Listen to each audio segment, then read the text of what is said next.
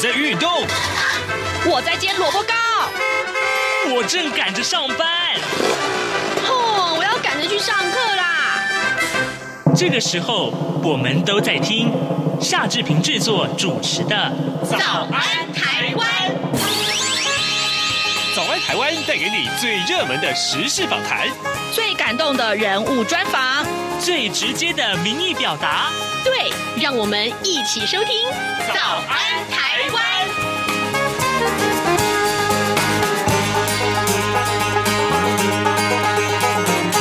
早安，台湾！我是夏志平。今天是二零二一年的十一月十一号，星期四。哦，今天是剁手节，对不对？各位是不是已经在这个呃几个小时以前都已经刷完了呢？哎，你买了多少啊？啊、好的，但是呼吁大家啊，理性消费，好不好？好，来，那个今天礼拜四啊，我们进行刘碧荣时间这个单元。待会儿呢，我们要为您连线东吴大学政治系刘碧荣教授，请刘老师为我们解说重要的新闻。外电，好，呃，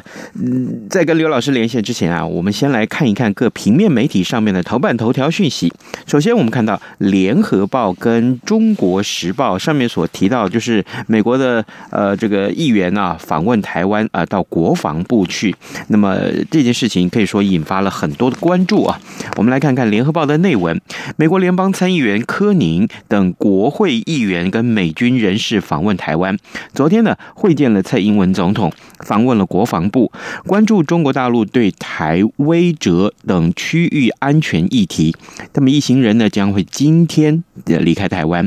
这个访问团并不是只访问台湾啊，还有到其他的区域国家去访问。根据了解呢，访问团的成员主要是共和党籍的议员，包括了柯宁、克雷波，还有图博维尔以及李麦克这四位参议员，还有两位众议员啊，两位美军人士，议员的助理啊，总共大概有十多个人。柯宁跟克雷波呢，他们两个人是台湾威哲法案的共同提案人。这个法案的呃目的呢，是在强化台湾抵御中国侵略跟胁迫能力啊，由参议院的外交委员会共和党首席议员呃瑞玉来提出的。美国的这个国会议员呢访问台湾啊，九号是抵。达军机抵达台湾的，那么虽然啊，呃，这个呃，美国的议员访问台湾十分的正常，但是呢，这个团呢、啊，嗯，格外的低调啊。台美事前都没有公布消息。访问团抵达台湾之后呢，呃，呃，外交部跟美国在台协会也没有提供的细节啊。那么大陆的外交部跟国台办昨天是措辞严厉啊，指责呢，呃，指出呢啊，指出啊，陆方已经向美国提出严正的交涉。了，好，就是我们看到的是《联合报》的跟《中国时报》头版头条的内容。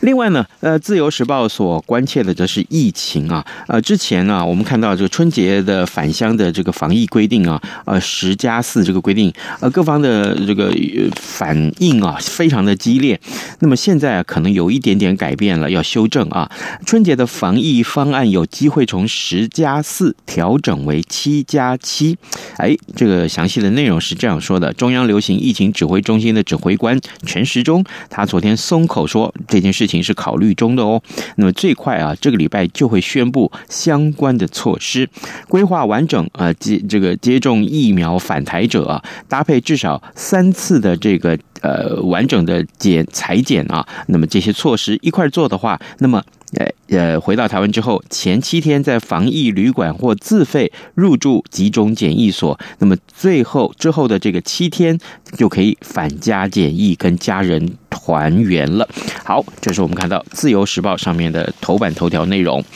现在时间早晨七点零四分二十九秒，我们先进一段广告，广告过后马上跟刘老师连线喽。有人形容二零二零年是台湾的 Parkes 元年，使用手机可随时随地收听的形式，滋养了听觉，丰富了视野。而你也加入了 Parkes 的行列了吗？央广新闻部制播的众多精彩节目，陆续在各大 Podcast 平台上架，包括《早安台湾》、《两岸 ING》、《这样看中国》、张正霖时间、蔡明芳时间，还有《这样看香港》、舍之且能藏乎。想跟你聊聊天，以及港式大排档节目，通通随点随听。欢迎透过 Sound 声浪平台搜寻央广节目名称，就可以收听到精彩的央广新闻节目。快拿起手机，让我们在 Podcast 平台相见。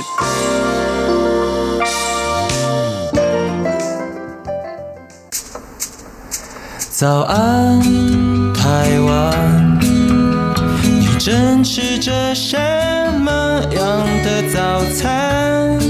吐司加火腿蛋，咬一口，然后收听中央广播电台。早安，台湾，刘碧荣时间。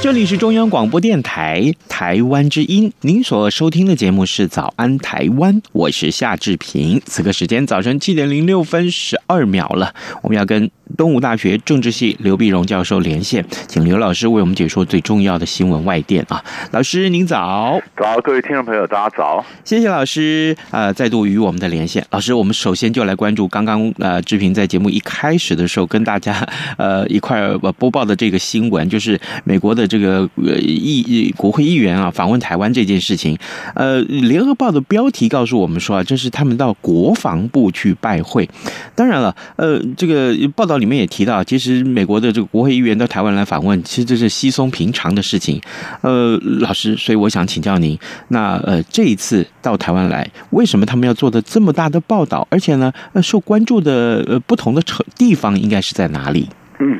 那么这一次，也这次呢？我的第一个呢，这这个呃有一点神秘啊。你说他虽然做的很大，但是他的行程啊，他的这个呃访宾的名单呐、啊、什么的啊，嗯，都都都没有公布嘛，啊，没有没有透露。那么呃，外交部说是问 A I T，A I T 说你要推给议员办公室啊。那么到底到底，而且国防部呢去访问，当然也关心到台湾的这个国防嘛，以及中国大陆对台湾的一些最近一些挑呃。威胁了造成的一些压力哈，嗯，但是我觉得，我觉得两两个点可以考，可以特别来看的话，第一个就是时间了哈，嗯，时间呢，这个时间很奇怪啊，呃，那么中国大陆呢正在进行这个呃这这个这个六中六中全会嘛，六中全会是第呃第三天，然后习近平跟拜登呢将很可能就要进行线上的一个高峰会啊，呃，那么在在这个时候呢。所以中国大陆反应就很强烈啊，哪边进行高峰会？可是你看，你再看另外一方面，在 Glasgow 的气候会议，哎，那那大家意外的意外的发现，哎，这个中国大陆跟美国达成协议，在气候上合作哈，嗯，不管是气候合作，不管是可能峰会，不管是六中全会，哎，这时候美国议员来，所以大陆说，哎，你怎么选这个时间来，就是非常挑衅啊。那是美国的讲法就是，哎，这个中国大陆对台湾也造成威胁，说我们要挺台湾呢，那挺台湾呢，那所以。我们就看到这里，这里是呃四号的时候呢，共和党参议员提出一个台湾威慑法。台湾威慑法呢，就是哎，就是他们就是共和党就是提出来说，美国要对台湾就融资嘛，每年二十亿美元的融资，融资就让台湾能够有有钱呢，可以买美国的武器啊。那当然，我们就可以晋升到非北约盟国买武器的这个这个这个这个身份了啊。但是他当然了，他们等于他们也插手干预到台湾的防务了哈。呃，那那你你你你要。做相对应的防务啊，你要怎么样？甚至改重新改为这个呃征兵制啊等等。那么当然好，这是共和党议员讲法，但是白宫的想法是想把它变成整个不全是台湾，牵涉整个印太战略的一个部分。嗯，所以就是美国这边到底是台湾威慑法呢，还是说它整个印太的印太的这个这个整体的战略？这个美国内部也还在府会之间还在还在辩论，还在还在较劲。所以不管是美国的对遏制中国的战略啊，或者中美之间选为什么选择这样的一个时机，哎，派一个议员，你说也高调也高调，说低调也低调来来访问台湾，而进了国防部听简报。呃，所以这我觉得这事情还会后面还会再发酵，它不是那么简单的一个呃简单的随性的一个事件，那后面还有很多的布局，是所以我觉得特别值得我们去观察。好的，呃。各位听众，今天早上志平呃为您连线东吴大学政治系刘碧荣教授。我们一开始先请刘老师啊，为我们呃来简单的评析了一下有关于今天啊呃两家报纸《联合报》呃《中国时报》上面的这个头版头条，就是美国的呃国会议员到台湾来访问，当然他们到了国防部来访问这件事情，可能呃很值得大家继续来关注它。老师，我们接下来看到，就是提到了美国，美国的这个呃联邦众议院啊，呃通过了拜登政府的这个一点二兆美元的基础建设方案。好，老师，我想先请教您，就是这建设方案的内容是什么？还有，我们通常提到美国，这这这应该是一个很进步的国家呀，各项建设都很进步。可是为什么这个时候还要来强调基础建设呢？在美国的基础建设就出乎我们意料之外，是就是说一直没有跟上啊，呃，跟上，所以你说你说呢，跟大做大陆来比的话呢，完全就觉得很落后嘛啊。嗯。呃，你不管是它的这个呃铁路啦、公路啦、桥梁啦、网络宽频啦等等，其实都不够啊。嗯。所以都不够，所以拜登的讲法就是，那么如果我们今天要要要夯实我们的基础，要跟中国去抗争的话，你基础建设这边必须要做一些投资嘛哈。那投资呢？但问题是，呃，基础建设是一个本来参众两院呢，参众两院本来也都是想好，呃，也也也就是参议院也原来也都通过了啊，就是说现在到众议院，那众议院偏偏是民主党内部呢，以前我们也类似简单提过，它又分成两派嘛，民主党的比较温和派，或者民主党比较的激进派或者进步派。那进步派呢，在中中议院里面就讲了，好了，那这个一看另外一个议议案要挂钩，另外议案就是就是社会安全网的这个架构啊，也包括了什么社区大学免费啦，小孩各种包山包海的啊。那么把这个把这个重重建美国中产阶级的呃这个这个这个地位啊，这个这这个大型的这个预算，总共三点五兆之多哈。嗯。但是我知道说，那共和党当然反对了，他说你这个是绑桩嘛，你什么是你你一直把这基础建设扩大解释。啊，那民主党内部的温和派也讲说不行啊，这样子大撒钱不行啊，这样债留子孙啊。那么虽然这是民主党的招牌政策，或者但是它可以分段嘛，不要一次那么多嘛。嗯。所以共和党内共呃民主党内部就很分裂，分裂了。拜登政府一看这两个挂在一块儿，通不通过不了，于是就想办法把这个三点五兆的这预算呢，就不断就减少减少减少，减少到一点八五兆，卡几乎砍了一半，砍了一半仍然卡在国会。开国会那这样的那那这个卡了，那基础建设不就通不过了吗？就就在这个当口呢，哎，十一月三号的时候呢，美国举行了州长和地方首长的选举。嗯，民主党选的不好，嗯，那么几个的，比如说有最最指标性的就是 Virginia，Virginia 政治素人杨金啊，打败了民主党前州长这个麦利考夫。麦利考夫呢，就就这样子一打败以后，本来拜登在选举的时候，呃，选总统的时候，民主呃民主党在 Virginia 那边是赢很多，那现在一下被打败了，打败了，哎，就发现拜登的这个支持度或者民主党的支持度开始下降，下降，拜登就紧张了，就跟各个国会议员打电话，都不行啊，这样子你这起码我我我我得要有一个一个政绩可以跟老百姓讲说，我们不是一事无成嘛哈，啊，这样打电话，后来终于也说服了一些共和党。啊，如果呢，这票就投转投过来，所以终于在上个礼拜五的深夜，最后是两百二十八票对两百零六票，那么通过了一点二兆的这个基建方案。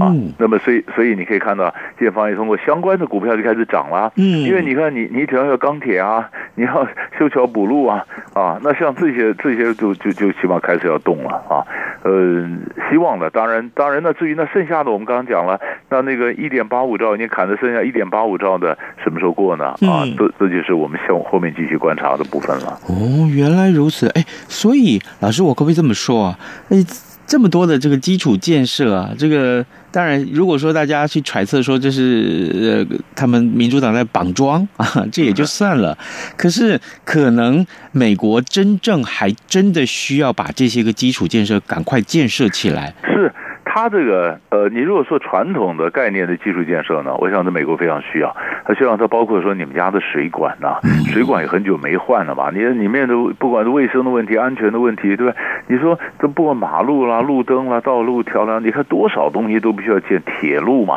你看，你看到中国大陆这个高铁一条条建起来，美国那铁路能看吗？啊，嗯，那像这些东西是老老百姓也急啊，那共和党呢也急。但是我说绑桩是它后面的社会的另外法案呢，拜登呢就心很大，他想说我我这个是呃美国中产阶级有点呃在这个呃全球化的时候好像是变成输家，那我怎么把中产阶级的这个生活呢和他的生活品质、他的福祉整个把它带起来？哇，那个就变绑桩了，就是扩大解释就越来越大了，所以那个钱就很多。但你想那个钱哪来呢？那当然要征税啊，啊。征税，所以它是环环相扣。你政府要什么要征税？征税，那你是你是有钱人，你会怎么办呢？你就跑嘛，你就跑到那些没税低的人嘛。所以呢，美国不是联合各国弄个全球最低税率，就弄到说最低税率就哎，终于给他弄成了，就是呃，到哪里税都一样的，呃，最低税都起码要缴这么多税。那你这穷富人就不要跑了嘛，你跑哪里都一样，你还留在美国缴税吧，啊，这样他才征得到税嘛。啊，所以如果就这点来讲的话呢，这个全球的最低税率是拜登在呃一一个成功，然后这次能够说服到共和党一些人能够转过来投民主党的这个基建方案一点二兆呢，这也是他内部的一个成功。那别的当然你说那摆不平他内部民主党内部呃这是他的失败，因为他的温和派激进派还是没摆平嘛，啊，所以他有成有败了，就是就是人家就所以为什么支持度呃真的下来下滑下滑，然后拜登赶快要用。的方法就把制度拉回来，主要是这样子。嗯，好，呃，老师，那接下来我们来看看伊拉克啊，呃，十一月七号的时候，伊拉克的总理啊，呃，叫做哈德米，那么他逃过了无人机的暗杀，这个新闻其实我记得那几天这个呃电视上媒体的报道的非常非常的大，这个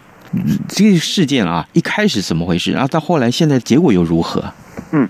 这个这个事件呢，其实它还有蛮深远的影响哈。那它为什么会为什么暗杀呢？为什么会会这样呢？其实跟十月十号的国会选举有关哈。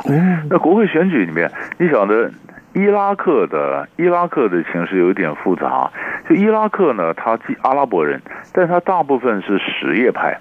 但什叶派呢，过去海山是逊尼派，是少数。在海山当政的时候呢，那这些很多什叶派的就就就逃到伊朗去了，被伊朗所所庇护啊，给支持啊。海山垮了以后呢，那这些什叶派的这些这些人呢就回来了嘛，回来了，当然他们从就就取得政权了，因为有好多有有这个党啊，有这个民兵啊什么的很多的组织。那么伊朗当然也想控制这些伊拉克的这个国会里面啊。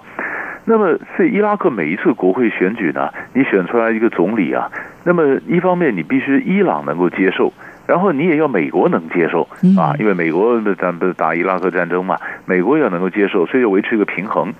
就这一次十月十号这个选举呢，哎，这个过去有一些支持伊朗的这些政政这些这政团啊或什么的，他们票损失这个这个跌跌下来的得票率下跌下跌，他们怀疑中间有坐票啊，那中间有一个。有一个这个民兵的萨德尔，他的民兵的话，他的这个政团呢，他这个势力整个串起来，嗯，所以串起来，这些选书的这些呃，就就就是抗议，抗议就开始要跟总总理去抗议，抗议呢，就是他们总理还有重要的官员聚在巴格达里面一个一个防卫森严的地方叫绿区，绿区的门口铜墙铁壁一样，所以很多人就是就是上上礼拜五的时候就在就在绿区里面去抗议啊，就要冲进去跟总统跟总理抗议啊，你这是舞弊啊，作票啊什么的哈。哎，也就在这时候呢，哎，就就就发生你讲的事件，就三架无人机装了炸药，那去攻打总总理总理的官呃这个官邸。嗯，那当当然总理他就逃过了暗被暗杀的这个没没有暗杀成嘛啊。嗯，那么全世界当谴责暴力啊，但是也有人讲说不对啊，这个很奇怪，因为你你有需要暗杀这个就打总，你就真的暗杀就把暗杀掉了嘛。你干嘛去打？打那官邸又结果没成啊？嗯，其实也有人讲说，是不是自导自演？自导自演的话，就是就是你转移注意力嘛啊，那大家就会谴责伊朗啊，就不会注意到选举可能不公啊啊。那伊朗就过来谴责暴力，伊朗说暴力，大家一起谴责啊，然后说你不要用这事情转移注意力啊啊。那这样于是就是说，不管他有没有有没有没有有没有呃成，我们就问了，那为什么那些支持伊朗的一些一些政团，他们他这个得票率这么低呢？嗯，因为你看巴格达，我们刚刚讲过，伊拉克是阿拉伯人，阿拉伯人，但他是什叶派，那伊朗是波斯人，什叶派。那你现在是说啊，这伊拉克这些人，他是先想他是什叶派呢，还是先想他是阿拉伯人？哦，民族主义和宗教哪个压过呢？啊，那本本来过去都是呃都是伊朗伊朗支持的嘛，但是现在慢慢慢慢的这些什叶派的民兵呢，觉得民族主义开始起来了。我为什么从没有听伊朗的？我为什么控制伊朗的？所以我刚刚讲萨德尔那个政团，他本来也是伊朗养的，跟美国对抗的，那现在就变成民族主义者，所以他是什叶派，他跟少数的逊尼派开始和解。然后他也跟呃伊朗的对头沙乌地开始和解，嗯那也跟这个阿联酋开始和解，所以他的整个态度从美国要跟美国对着干的呃这个什叶派的民兵，一转眼似乎变成哎可以美国可以合作的一个民族主义者，所以这个局势变化很大，变化很大。那这个那伊朗当然也看在眼里了，嗯啊，那伊朗到底要采取什么态度？可是更关键的就在这时候，伊朗不是说他要跟美国恢复伊核谈判吗？嗯，那一旦那个伊核谈判，那你这个在伊拉克的这个事情，呃，伊核谈判当然也会谈呢、啊，也会谈到说，哎，伊朗在在在中东这一边的你的布局啊，你的各种势力啊，呃，你怎么样？那所以我不晓得这最后就汇整过来，就变成第一个就是伊朗跟伊拉克的关系有没有变化？伊拉克内部的政治权力分配有什么变化？那这个会不会影响到？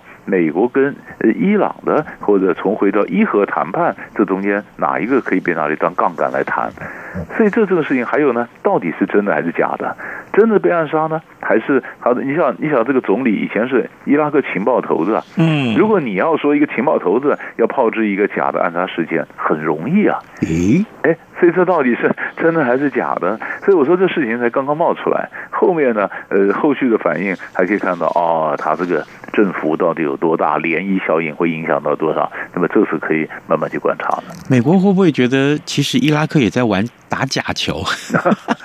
这个那个这整个整个局势有点，就那美国当然希望说，哎，你看，如果伊拉克能够离开伊朗，美国就很高兴了。嗯、对呀、啊，对呀、啊，最高兴。那是美国本来一直就想把他们分开。要分开，呃，包括包括以前对对叙利亚也这样子，那么奥巴马的时候也是拉着小阿塞德，小阿塞德他什叶派，他跟伊朗关系好，他们就想拉着小阿塞德，就讲说，你们阿拉伯人，你跟波斯人扯什么呢？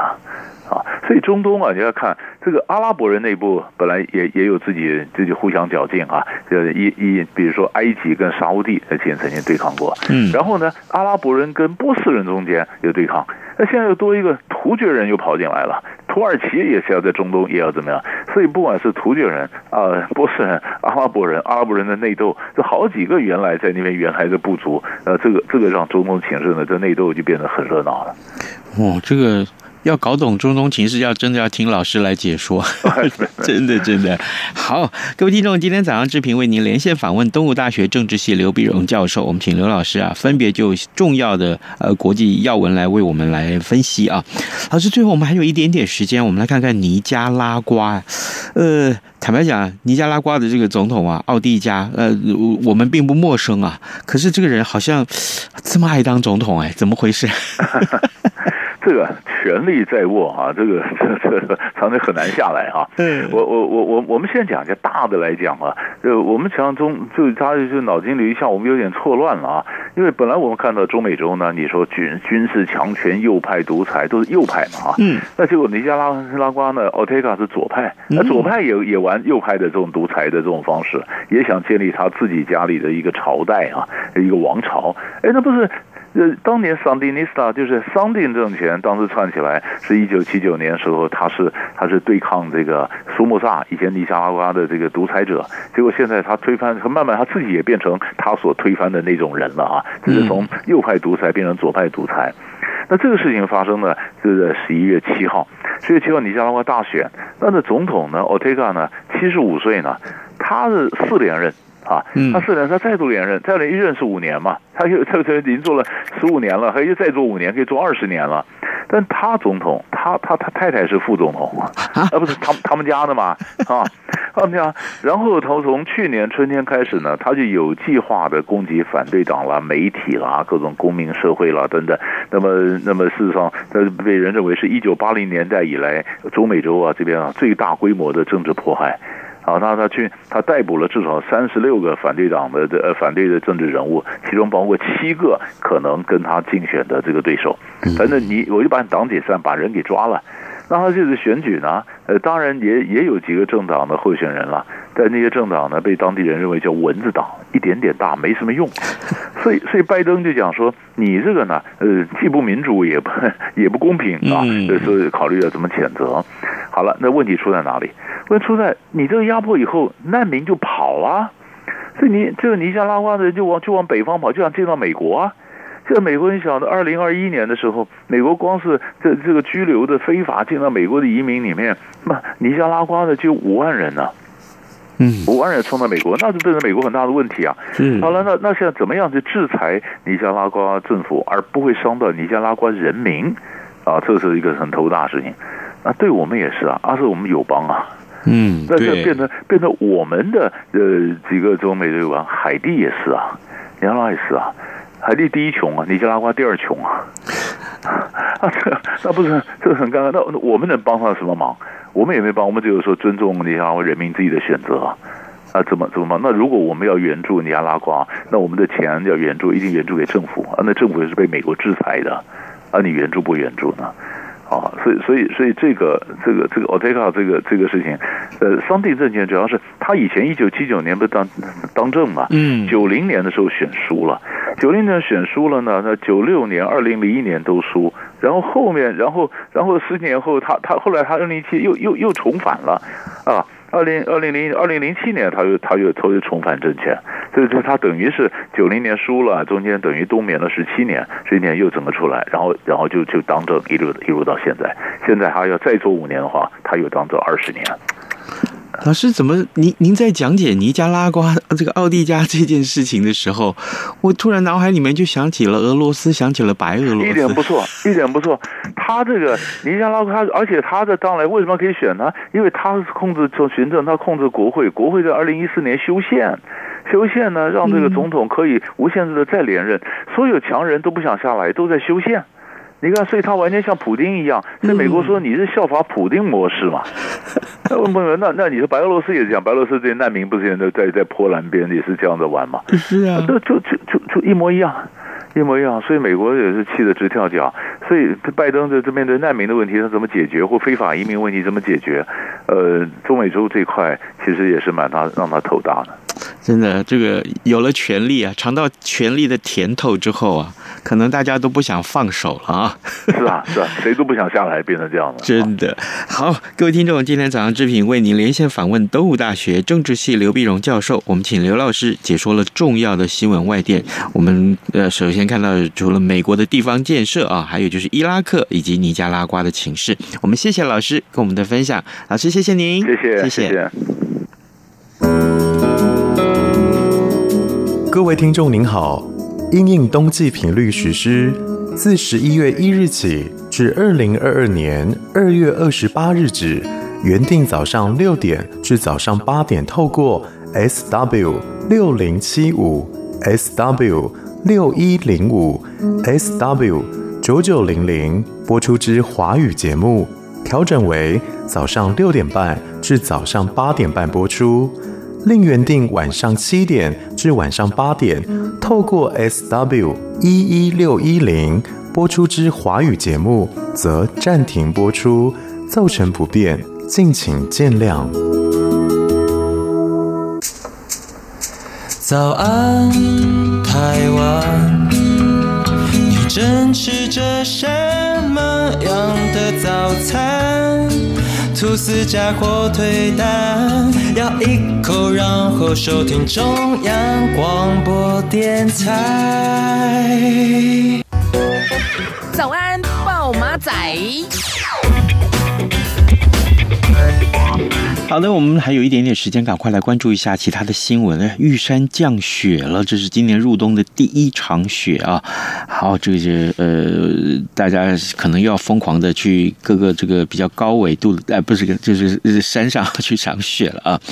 好，另外呢，我们看到这个两岸情势严峻啊，目前当兵只要当四个月，台湾的年轻人。不过呢，有退役的将领有建议，他们役期应该直接改为一年。哇哦！这个话题一定会受到更多的瞩目啊，或者是讨论啊，也欢迎各位听众随时锁定中央广播电台的各节新闻，我们会有最详实的追踪。